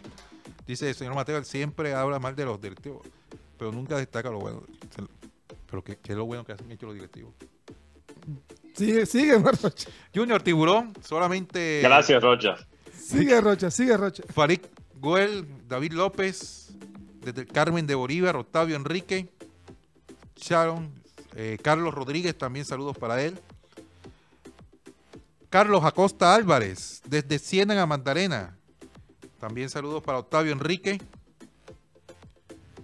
Dicen que los leprosos, los leprosos, los leprosos son los del equipo News, News, claro. que se han embolsillado un billete largo. La Ernesto- lepra, le dicen la lepra. Ernesto Pinilla, Domingo Hernández, Leonardo Macías, saludos desde la ciudad de Cali, que siempre está en sintonía. Ale Rodríguez Bolaños, eh, Fran Rivera, también para Nelson Junior Gutiérrez. José Álvarez desde Pibijay, uy, Pibijay que me dio calor. Juan Lascarro, Nelson Junior Gutiérrez, también para el señor eh, Álvaro Vanegas. Edgar Rafael Arias Núñez, eh, también para Cristian Díaz Macías en San Salvador. Saludos. Para Linda y Matthew Díaz en San Salvador, que siempre está en sintonía. Y José Forero, como siempre, en sintonía. Y desde Duitama, Boyacá, Caterín Ataria Cano Charri. Saludos para Caterín. O sea, cambió de lugar porque está, antes era Sogamoso, ahora está en Duitama. Ah, Guti está pendiente, ¿ah? Y está, está Está pendiente. pendiente. Estoy, estoy pendiente porque o sea, son nuestros oyentes, son las personas que no. Sobre todo, sobre todo de Caterine. O sea, ni la conozco, así que- que bueno, simplemente Eh, lo digo. Yo le quería preguntar a ustedes eh, y a los Oye, pero oyentes, Mateo, espera, Karina. espera un pero- momentico. Sí, Ujú. Yo quería hablar de los mosquitos. pero antes de los mosquitos, solo quería hacer una pregunta, muy breve, Ajá. porque un oyente, un seguidor, no, me escribió y, y dijo en, en los comentarios, creo que de uno de nuestros videos, no recuerdo dónde lo vi, pero dijo que yo hablo como Poncho Zuleta. Eso es verdad. No sé. Hay, hay- hay que, hay que, hay que buscar hacer una comparación. ¡Ay, Una, una comparación. No. Porque es la primera vez que escucho eso en mi vida, que yo hablo como... O como Fui de gringo a, a Poncho Zuleta. No. Poncho o cantas como Poncho Zuleta. No, Poncho, Poncho. O, o quizás... No, barro con Poncho. No, Poncho, ah. En la boca. Por favor, No No, no, no. cante, porque usted no es cantante. saluda a Poncho Zuleta. No, No, no, no, yo creo que te dijeron, Mateo, al contrario, pienso que es un piropo, porque, pues más costeño que. Poncho Zuleta. y con las frunas. La frunita. Ah, con la va a pegar con la frunita. frunita. Oigan, esto, este tema de los mosquitos me llamó tanto la atención porque es verdad, es una guerra eterna que nosotros los seres humanos tenemos con estos insectos. Es una cosa que la han estudiado, que la han investigado este señor, eh, el doctor Connor McMeniman, Déjenlo es profesor asistente, es profesor asistente de microbiología molecular e inmunología de la Escuela de Salud Pública Johns Hopkins. Así que eh, allá en la, en, la, en la ciudad de Baltimore. Y él dice que hay olores que a los mosquitos les gustan más que otros. Es una cosa, hicieron un estudio donde pusieron un grupo de personas y habían a unos que los picaban más que a los otros. Entonces decía el, médico, lo ideal sería que pudiéramos absorber lo que brotan estos, estos seres humanos para uno podérselo echar y ahuyentar a los mosquitos. Pero parece que el dióxido de carbono, ese gas que nosotros respiramos y que después eliminamos, dependiendo del ambiente donde tú te, te, te, eh, te mueves, la dieta, eh, los alrededores, también atraen a los mosquitos. Entonces ellos han llegado a la conclusión que la única manera de combatir al mosquito es que se cubra bien, que se eche repelente, que procure no tener pantanos alrededor de su casa, o sea, pozas de agua, ¿verdad? Porque es que realmente no hay más nada que hacer. Es un misterio. Así que cuando ustedes le digan, no, que yo tengo la sangre, ¿por qué los mosquitos me pican a mí y no pican a la otra persona? Porque tú, el olor tuyo les atrae más, es más dulce para ellos que el de la otra persona. O sea, hay pocas Ahora, palabras. Karina, hay yo, que bañarse. yo, yo me pregunto, hay que bañarse. ¿qué, qué Rocha? hay que bañarse. Hay que bañarse. Hay que bañarse con más claro, sí. Son las moscas, Rocha. Las Oye, moscas tú son no sabes, Sí, tú no, sabes que entre más olor a perfume tenga, más cremas, aparentemente de, la, de todo el estudio, me, más, más el, el mosquito rechaza. Así Ah, que ok. si Claro. estás en tu sal, si estás en tu salsa, no te has bañado, prepárate, Ay, porque Dios. para allá van. Ay, Ah, eso es obvio y lo podemos, ah, podemos ver casos, ¿no? De eso. Y yo, yo, yo sí me pregunto, ¿qué cambió en, en, en, mi, en la receta de mi sangre, en, o sea, en, en los componentes? Porque cuando yo estaba recién llegado a Colombia, yo salía y me daban chuzo. Los Y mosquitos. ahora salgo y, y los moquitos ni me miran, ni, ni llegan por, por donde estoy yo. No es sangre Entonces, nueva. Guti, No es sangre nueva, ya. Ya no es sangre nueva. sí, ya, ya no soy, ya soy sangre criolla. Ya parece. dijeron, ya dijeron, no, ya, ya, ya esto está repetido, vamos por otro. La, la, la teoría Ayer- de Guti es que me- ya después de la teoría de Guti es que ya después de cuatro años de comer butifarra, de, de butifarra, el, el- el sabor de mi sangre ha cambiado. No sé si son los sancochos de guandul, que lo- Ese, esa puede Pero- ser. Arepitas de huevo, quién sabe. Pero Mateo, ya no me ayer mira. a mí en la ciudad de Vancouver los mosquitos me atacaron y yo fui la única persona que los mosquitos atacó. De resto todo el mundo quieto, feliz de la vida y yo con picadas aquí en la pierna, en el brazo y yo decía, pero ustedes no sienten y no nadie lo Nada. sentía. O sea, para Entonces, los mosquitos canadienses, tú eres algo exótico.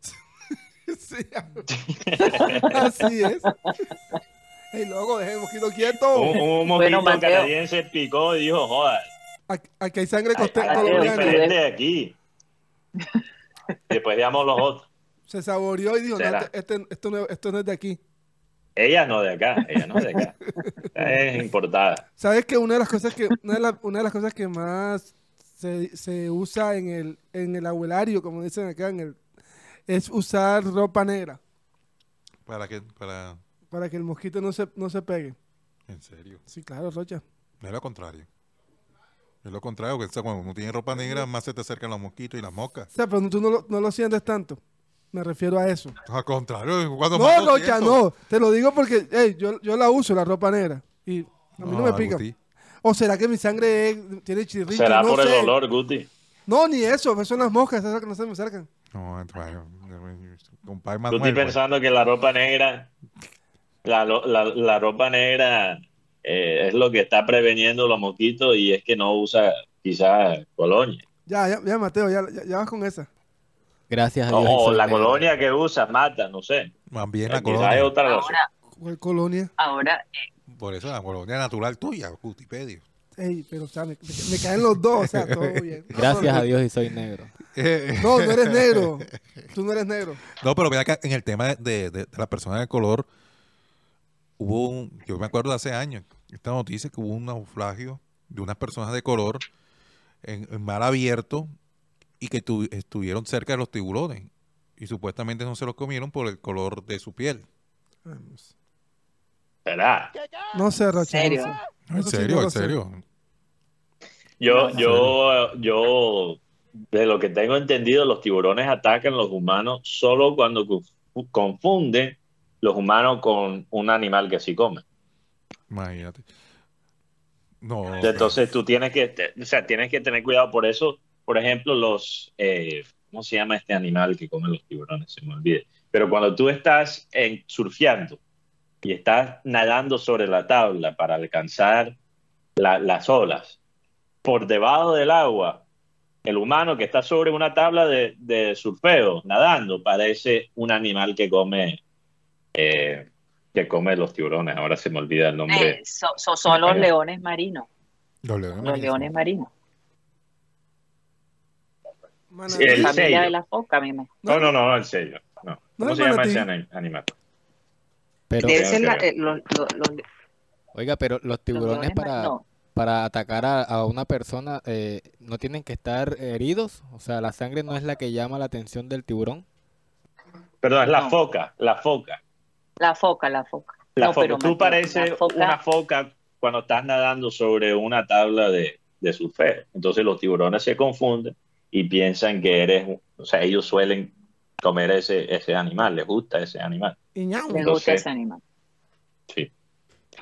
Por Sí, eso es verdad. tantos casos son con los surfeadores. Típicamente cuando ven a alguien, es que, es que normalmente ni siquiera los tiburones se acercan tanto a donde están las personas que van a la playa. O sea, ellos no te van a hacer, si tú tienes el agua hasta el- tu pecho, ¿no? Los tiburones normalmente Bueno, no están en esas aguas. Ca- casos se han visto, por ejemplo, en, en Miami, Miami Beach. Sí. Hay personas que han sido mordidas, que están ahí nadando y el, y el, el tiburón se acerca tanto y, los, y les muerde. Lo que pasa es que creo que los tiburones que llegan a esas aguas no tan profundas son los tiburones enfermos, son los tiburones eh, con hambre, que, que padecen de algo. Entonces ellos están buscando cualquier comida posible y por eso atacan a, a los humanos. Pero realmente el tiburón tiene toda esta mala fama por las películas, por los documentales. Pero realmente los ataques de tiburones, si uno analiza todos los años, no son no son tan comunes. Y, y casi siempre son en lugares muy particulares, por ejemplo en Australia. En, en las aguas de Australia hay, hay muchos los tiburones macos, creo. Pero bueno, yo- tengo toda esta información inútil, Karina, porque siempre veo los documentales de... Tú sabes que ellos tienen una semana del tiburón. No sé si en Colombia muestran, hacen lo mismo que en los Estados Unidos. Pero cada año tienen una semana del tiburón y es una semana entera de documentales del tiburón. Y para Oye. la gente, para la gente que tiene ese, esa fobia, no ese temor a los tiburones, es lo peor que uno se puede imaginar, No. porque te demuestra qué tan Yo- poderosos son los tiburones, qué tan rápido te Yo- pueden matar. y- No, eso es. No, no, no, yo definitivamente no lo voy a ver. Oye, hagamos Uy. un cambio de frente y vámonos, vamos a analizar la compra que hizo el Barcelona con Mm, este jugador del Manchester City, Gun- Gundogan. Gundogan. ¿Cómo se pronuncia, Mateo? Bueno, no soy experto, es que él es un nombre turco, porque él es alemán, pero de descendencia turca. Eh, obviamente hay una gran población de, de migrantes en- Sí, no, no, no sé cómo se, se pronuncia el nombre. Creo que es Gun- Gundogan o, o Gundogan, algo así. Gundogan. Pero eh, Gundogan. Él es-. Sí, Gundogan. Él, él, se- estábamos hablando de esto fuera del micrófono, Karina, que él realmente tiene argumentos para ser el, el jugador más importante de esta última temporada de, de City. Obviamente no, tenemos que hablar, cuando se habla de esta temporada del City, hay que hablar de los goles de Haaland. Rompió récords, todos los récords de la liga inglesa prácticamente. Fue algo descomunal, especialmente para un delantero que estaba jugando su primera temporada en Inglaterra. Normalmente hay un proceso ahí de adaptación para muchos delanteros que vienen de otras ligas, pero para Haaland no. Pero realmente el liderazgo que mostró Gundogan, la capacidad de él de meter goles, y no solo goles en partidos, o sea, cualquiera, goles importantes. Su capacidad de meter goles a pesar de ser un volante es lo que lo hace un jugador muy, muy valioso. Y realmente él, con Pep Guardiola, experimentó prácticamente un renacimiento en su carrera, porque él hizo muchas cosas interesantes en Dortmund, era un, jugador muy respetado por lo que hizo en Borussia Dortmund antes de, ir al, City. Pero realmente es en City donde uno ve lo tan valioso que es él, no solo como jugador, pero como líder en, en el camerino. Y yo creo que Barça, que quiere seguir ¿no? Eh, creciendo y recuperándose después de unos años difíciles, está quizás tratando de aprovecharse del, trabajo de Guardiola para ver si Gundogan puede aportar al, al club. Y de último, puedo mencionar que allí hay una reunión, un reencuentro entre Lewandowski y Gundogan. Ellos jugaron juntos, si no estoy mal, Guti en, en el Borussia Dortmund hace muchos años atrás. Totalmente. O sea, hay, hay feeling, hay química ahí.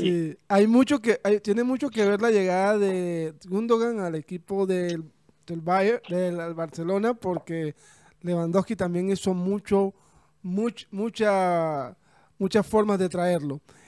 Yo creo que el Barcelona necesitaba este jugador porque recordemos que se le fue Busquets, el jugador Sí. principal de este equipo. Lo consiguen no a coste de cero porque sí se pagó una prima de fichaje, creo que eran 36 millones de euros, no recuerdo bien las, cifras, pero no se le pagó un peso al City, que esa es la famosa aclaración del famoso a coste cero. Y el City trae a Mateo Kovacic, jugador de Chelsea, el Real Madrid, ex Inter. ¿Quién gana ahí? ¿City o Barcelona? Yo creo que los dos equipos ganan por, todos los lados. El Manchester City rejuvenece su nómina, porque recordemos que Mateo es Mateo tiene 27, 28 años. Gundogan va para 33 años.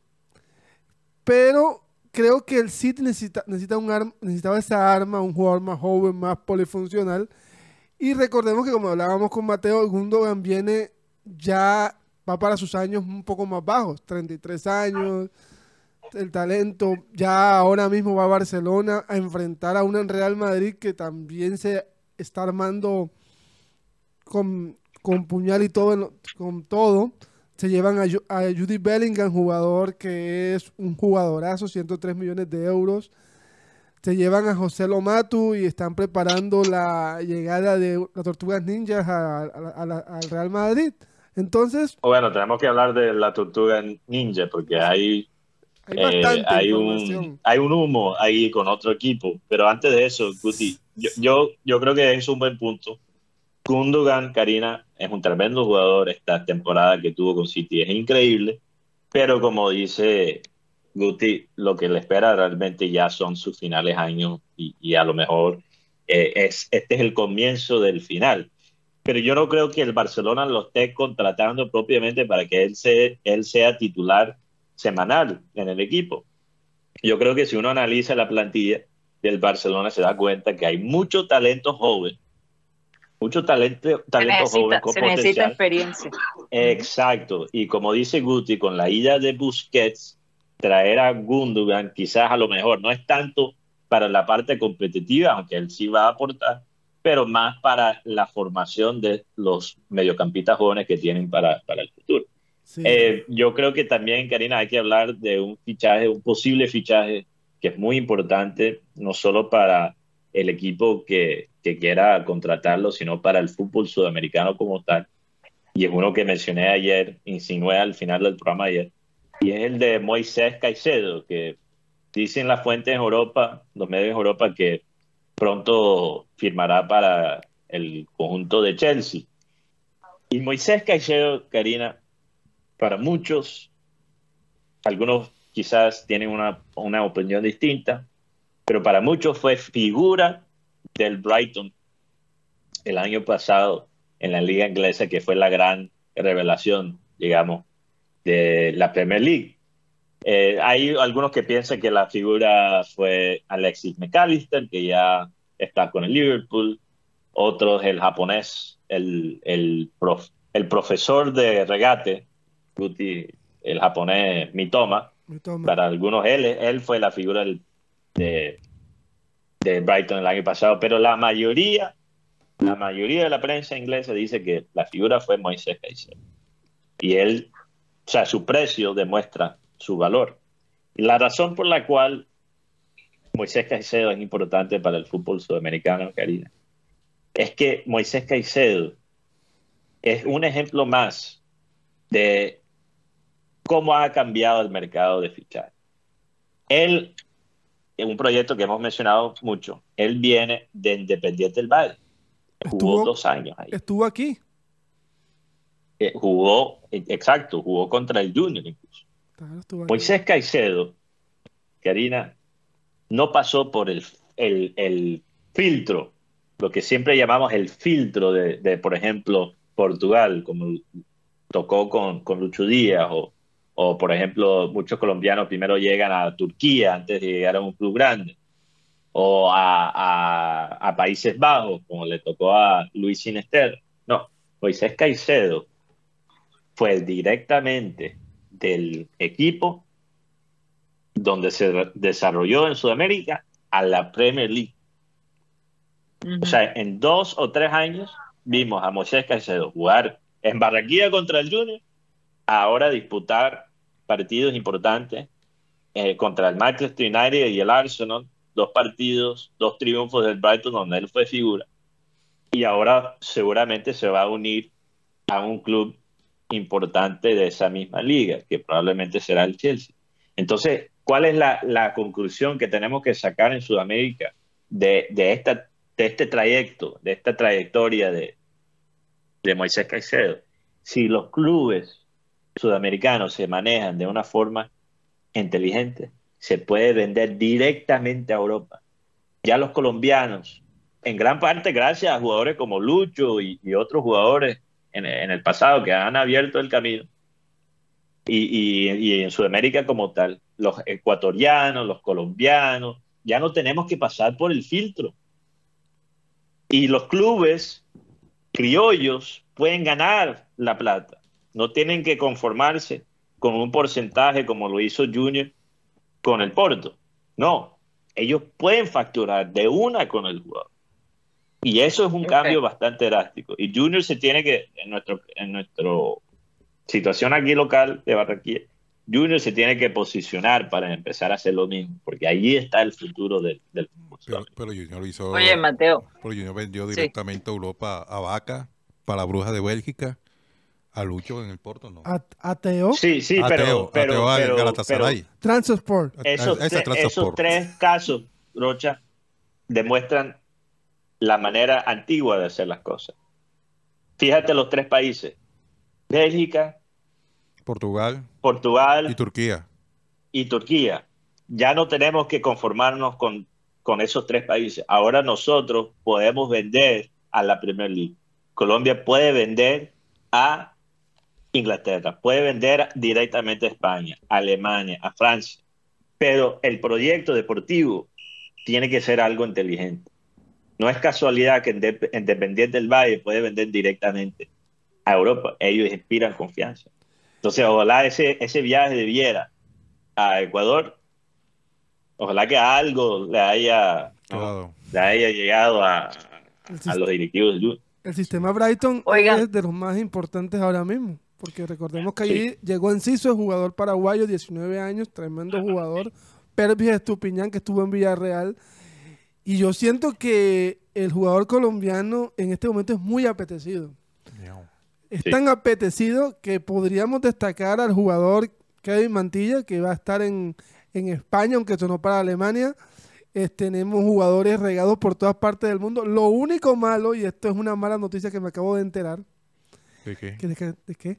Que, el, que el técnico de la sub-23, el señor Héctor Cárdenas, A Hércules, sí. El técnico de la sub-23 va a ser Héctor Cárdenas, el actual técnico que no pudo. tre- tre- tres se- 15, 30 segundos de, de silencio. Después de esa noticia. Guti, yo una vez dije que en Colombia los técnicos fracasan hacia arriba.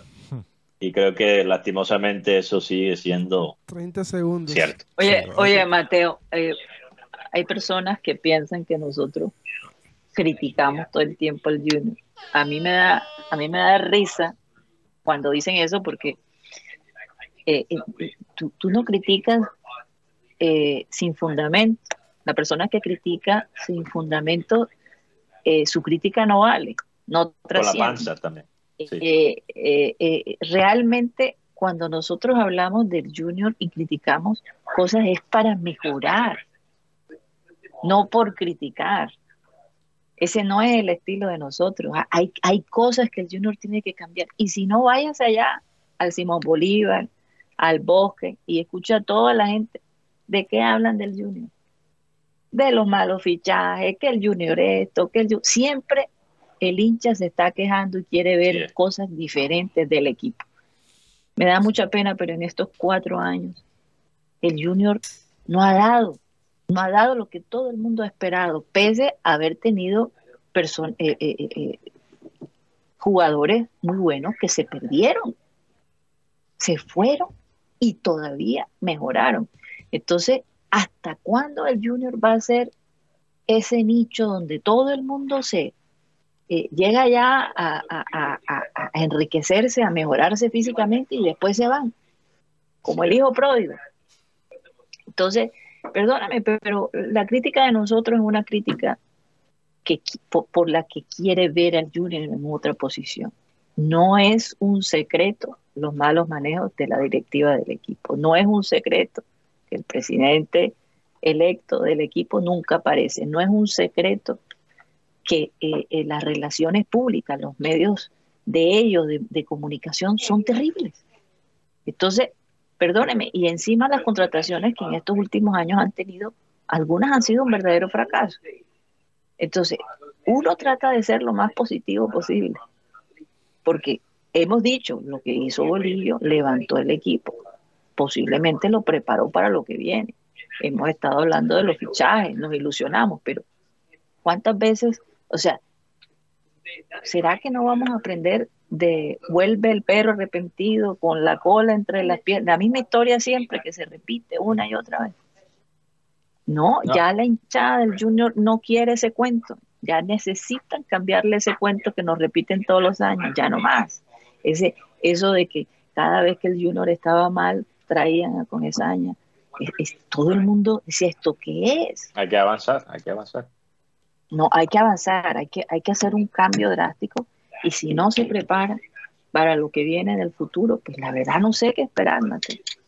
Mi susto, mi susto, Karina, es que el- los, los char invierten en una inteligencia artificial donde suben la, la conciencia a Julio Comesaña para después traerlo eh, perpetuamente eh, por, por todo el, el- o sea, la historia del Junior. Óigame, Yo- óigame. eh, esa, esa es la esa es la- el, el temor que yo tengo. Pero yo, yo cuando, cuando las cosas se hacen bien, eh, también nosotros le damos crédito cuando, cuando resaltamos las cosas que sí se han hecho bien. Por ejemplo, en el caso del chino, en, en- en el apoyo que le han dado, en su tratamiento, por ejemplo.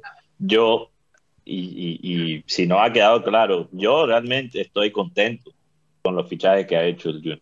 No estoy muy convencido del, del bolillo a largo plazo, eso sí, y creo que he sido bastante consistente de eso desde, desde su llegada, pero creo que esta es la mejor ventana eh, que ha tenido Junior en, en varios años. Ahora, eh, en teoría, una cosa es en teoría, otra cosa es en práctica, porque estos son humanos, ¿no? De sangre y hueso y, y se pueden corromper, pero en papel este, este, este equipo pinta muy, muy bien. Es es un Y, mercado. tú- y yo, y, y perdón, Guti, yo creo, y, y que ustedes me, me lo confirman, no creo que en cuatro años desde que comenzamos, Karina, esta labor de continuar con el legado de Abel González Chávez, no creo que he dicho una sola vez en esos cuatro años que los dueños actuales del Junior deberían vender el equipo. Nunca lo he dicho. Nunca lo he dicho. Porque yo creo que por el músculo financiero que tiene este grupo, el Junior tiene una oportunidad de ser un club grande en Sudamérica. Gracias a ese potencial financiero que tiene el grupo directivo del Junior. Pero ¿qué pasa, Karina? La plata no es suficiente. La plata sin inteligencia, mejor dicho, mejor coger ese billete y quemarlo. No sirve para nada la plata sin la inteligencia. Entonces yo quisiera que ellos que ellos muestren en el Junior la misma inteligencia que han mostrado eh, en sus cadenas de, de- de, eh, farmacias y supermercados. Hay, hay dos subvariantes en el tema de los, de los fichajes aquí en Barranquilla y una de las cosas que lo primero que hay que, que hay que ver en los fichajes es no, no, no fichar simplemente porque tuvo seis meses buenos. Yo creo que ese es uno de los grandes errores que ha cometido el Junior y los equipos colombianos. Yo creo que cuando empiezas a fichar por que tiene seis meses buenos, yo creo que ahí empiezas a cometer el primer error que es no estás pensando a largo plazo, sino como que a- apenas piensas en inmediato. Y lo otro, lastimosamente hay jugadores con mucho talento que han venido a Barranquilla, pero cuando llegan a Barranquilla, el entorno de Barranquilla no ayuda. Y, no, y, no y también la poca profesionalidad de muchos jugadores que vienen aquí a Barranquilla, como dicen aquí, a pasarse seis meses sabáticos. Porque tú después los ves cor- Guti. corriendo, parece que corrieran más que Usain Bolt. Y Yo, creo- yo les digo una cosa, yo no veo el equipo junior comprado por otro grupo colombiano. No, Porque hay una persona que siempre ha querido comprar el Junior, pero si este grupo utiliza el Junior para sus fines políticos, Dios mío, el, sub- el, el posible comprador, que ya todos sabemos, que es una persona que le encanta salir, contar Y todo opinar. lo que dona, Sí. todo lo que hace, opinar, que mejor dicho, está en todos los medios. Yo, yo, yo me volvería loca si este, si este personaje fuera el dueño. Yo creo que si el Junior lo va a comprar, que lo compre un grupo extranjero, el grupo que City. tenga mentalidad ganadora, que tenga mentalidad. Eso es lo único que podría apoyar yo, una Karina. libertadora. El grupo City. Es lo Sí. único que yo diría, vale la pena la venta, pero que Sí. de las manos de este grupo pase al otro grupo, Dios No mío. creo. Como aire. Eh, A veces la cura es peor que la enfermedad. Entonces yo, yo no apoyo la venta del, del Junior. Yo nunca he pedido un cambio de dueño, pero hay que, hay que motivarlos a hacer las cosas de una mejor manera. No solo por el bien de, de nosotros en los medios y los hinchas, pero por ellos también. Me da tristeza Mateo, y esa, esa teniendo- plata que se teniendo los recursos para tener los mejores vedores de jugadores, para tener el mejor cuerpo de, de médicos, para tener psicólogos, para tener tantas cosas, pero es que a veces hay gente que siempre piensa en cómo ahorrar y en el ahorro es donde se equivoca. Oigan, señores, se nos pasó el tiempo, me tengo que ir. No sé si ustedes tengan algo más que agregar, pero eh, se nos acabó el time. ¿Hay algo más que agregar allá en, en, en Barranquilla, Colombia y en Vancouver? Eh, lo que salió hoy en Mundo Deportivo de la posibilidad de Mbappé al Liverpool. Que, Sí, es un tema bastante particular, Rocha. Y, pero Sí. sabes que sale, sale- Radio Marca, sabemos que Radio Marca es un medio afín al Real Madrid. Y yo no sé, pero aquí andando mucho con Mateo se me han pegado ese tipo de ideas. Claro, están buscándole otro comprador Yo no Mbappé. creo que Mbappé se vaya a Liverpool. oh, Yo no veo a mm, Klopp dirigiendo a No, Mbappé. me refiero a que están buscando, voy a decir como que no es, o sea, como que se lo, se lo quitamos a otro equipo, no. Yo creo que ese tema de Mbappé está, está bien listo. Yo creo que este tema de Mbappé va a llegar al Real Madrid. Es más, hay una coincidencia o podríamos decir, en el 2009 el delantero que llega es José Lomatu. Llegaba el mejor centrocampista del mundo en ese momento. ¿Quién era? Ricardo y Jetson Kaká. ¿Y, a- ¿Y la bomba cuál fue? Cristiano Ronaldo en el 2009. 2023. Llega José. hay que, Deja, termino. Llega José Lomatu. Mejor centrocampista del mundo y, y promesa, Judy Bellingham. El número 9 está vacío. Hay que esperar. Mm. Hay que esperar. y, Mm. Ah, ah. y aquí hay una noticia. Señores. Mm, Ok. Aquí hay una noticia Dime. que el equipo Al Nazar y el Al Hilal eh, son clubes de Arabia Saudita. Son, son- son- son mis equipos. Empiecen a aprender Son mis, árabe, equi- son mis señores. equipos. eh, dicen que hasta la fecha han mostrado interés por Mohamed Salah. Recordemos que Mohamed Salah tiene contrato hasta el 2025 con el Liverpool. Sí. eh, y el Al Nazar quiere a Antoine Griezmann. Su cláusula de rescisión son 25 millones de euros. Así que Ay, Dios mío. esperemos. bueno, mañana, la Karina, plata de por medio. se nos acabó el time, pero mañana vamos a, creo yo, deberíamos dedicarle un poco de tiempo a ese tema de, de Arabia Saudita. ¿Por qué están, y no solo es Ronaldo, yo creo que eh, hay que ir más allá que, simplemente Ronaldo para explicar esta, esta explosión ¿no? de, de- interés y inversión de parte de, Arabia Saudita en el, en fútbol. Eh, pero bueno, lo dejamos, lo dejamos ahí en el tintero para. Absolutamente. Bueno, nos despedimos. Muchas gracias por haber estado con nosotros, a toda la gente en Barranquilla y a todos nuestros oyentes que están alrededor del mundo. Un saludo especial para ellos también. Vamos a pedirles, me despido de ustedes, compañeros, ya si Dios quiere muy pronto estaremos eh, de manera local y bueno, disfrutar el tiempo porque la verdad que hay que disfrutar cada momento de la vida, ¿no? Hay que vivir intensamente. Así que nos vemos mañana a la misma hora y por el mismo canal. Vamos a pedirle a nuestro amado Abel González Chávez que por favor despida el programa. Por tanto, amados míos, como siempre habéis obedecido, no como en mi presencia solamente, sino mucho más ahora en mi ausencia. Ocupaos en vuestra salvación y con temor y temblor. Señoras y señores, se nos acabó el time. Satellite, satellite, satellite, satellite.